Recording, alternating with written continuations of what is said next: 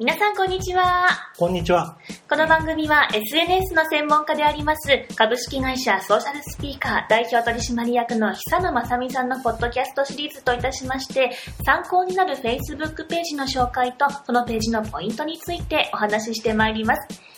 シリーズ第12回目となりますが、久野さん今回はどのページをご紹介していきますか？はい。今日はですね、NPO 法人語り場さんの Facebook ページを紹介したいと思います。なるほど。今まではその企業だったりお店だったりの紹介が多かったんですが、今回は NPO 法人ということでまたガラッと目的の違う Facebook ページですね。そうですね。NPO 法人の中でも語り場さんのページというのは現在4万5千人以上がいいねをしておりまして、お店や企業の投稿や運用にも非常に参考になる点が多いんですね。ちなみにこの語り場さんがどういう活動をしているかということで、インターネットで確認しますと、えー教育系の NPO 法人でして、東京や神奈川の高校生を対象とした教育プログラムを実施していたりですとか、東日本大震災以降はですね、被災した子供たちのために、宮城県ですとか岩手県で、えー学校、放課後の学校を運営していたりですとか、そういった活動をしている NPO さんになります。なるほど。はい。で、まあ、その投稿を見ていきますと、そうですね、投稿もしっかりとですね、あの、継続して、毎日のように投稿しておりまして、えー NPO 法人さんですとか団体さんで Facebook つ使って発信しているところは非常に多いんですが、うんまあその要因となっているのはやはり Facebook ページはスタートするのに費用がかからないっていうところがありますね。あの、ホームページとかブログですとか、まあ今でこそ低料金や無料でホームページやブログ作れるシステムなんかもありますが、はい。まずはじめに、こう、すぐにスタートできて気軽に発信できるもの、そして地域団体とか NPO では今、Facebook をまず最初にスタートしようというところが多くなってまして、なるほど。そんな中で語り場さんが、あの、これだけ注目されてるのはですね、まず語り場さんはこの Facebook を始めるにあたって、はい。えー目的を作ったんですね。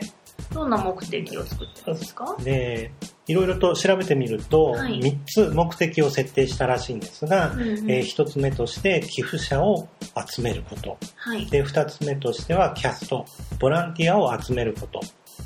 3つ目としては寄付者や興味を持っていただいている方に定期的に情報を届けること。この3つを目的として定めて Facebook をスタートしたということなんですね。なるほど。まあその一回一回の投稿もちゃんとその目的に沿ってしっかりと投稿しているから内容もまとまってるし、あと伝わりやすいっていうわけなんですかね。そうですね。うん例えば、語り場さんの投稿で、えーボランティアスタッフを募集しますというような投稿があるんですが、そういった時には、写真はですね、実際に活動しているボランティアさんの写真、しかもこう素敵な笑顔の写真を使って、ボランティアスタッフを募集しますというような投稿をしたりですとか、寄付を募集する時の投稿は、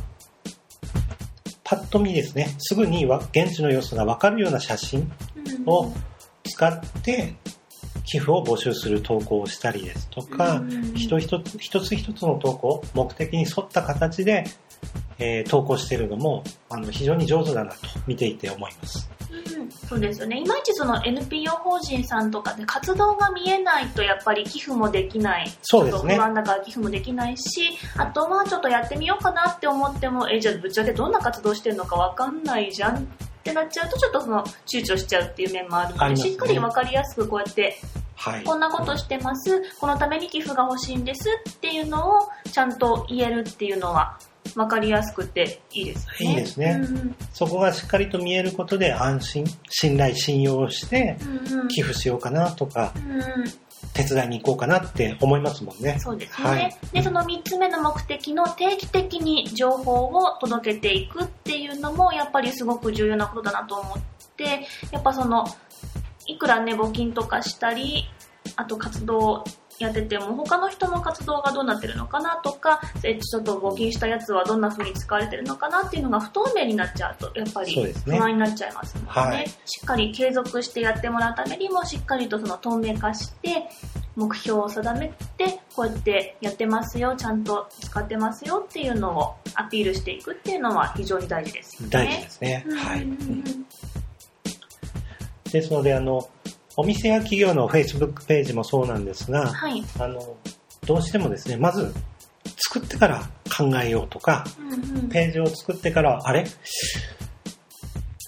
これからどうやって運用したらいいんだろうとか、何を書いたらいいんだろうって悩む方が多かったりするんですけど、うんうんうん。その前に、この語り場さんのようにですね、まずページを作る、ページを運用する前に、目的をしっかりと定めるっていうことが重要です。うんうんうんうん。まあそうですよね。あの、闇雲に始めて、なんかその方針定まらない、ぐだぐだ、毎回よくわかんない違うことを投稿してるっていうよりかは、しっかりと定めて、テーマに沿って、今までのページもそうなんですけれども、投稿していくことによって、皆さんに注目してもらえる Facebook ページができるというわけなんですね。そうですね。はい。うんうんうんうんうん。では、最後に今日のポイントをお願いいたします。今日のポイントは、Facebook を始める前に、運用の目的をしっかりと決めましょうん。まあ、これに尽きるといった感じですね。う。はい。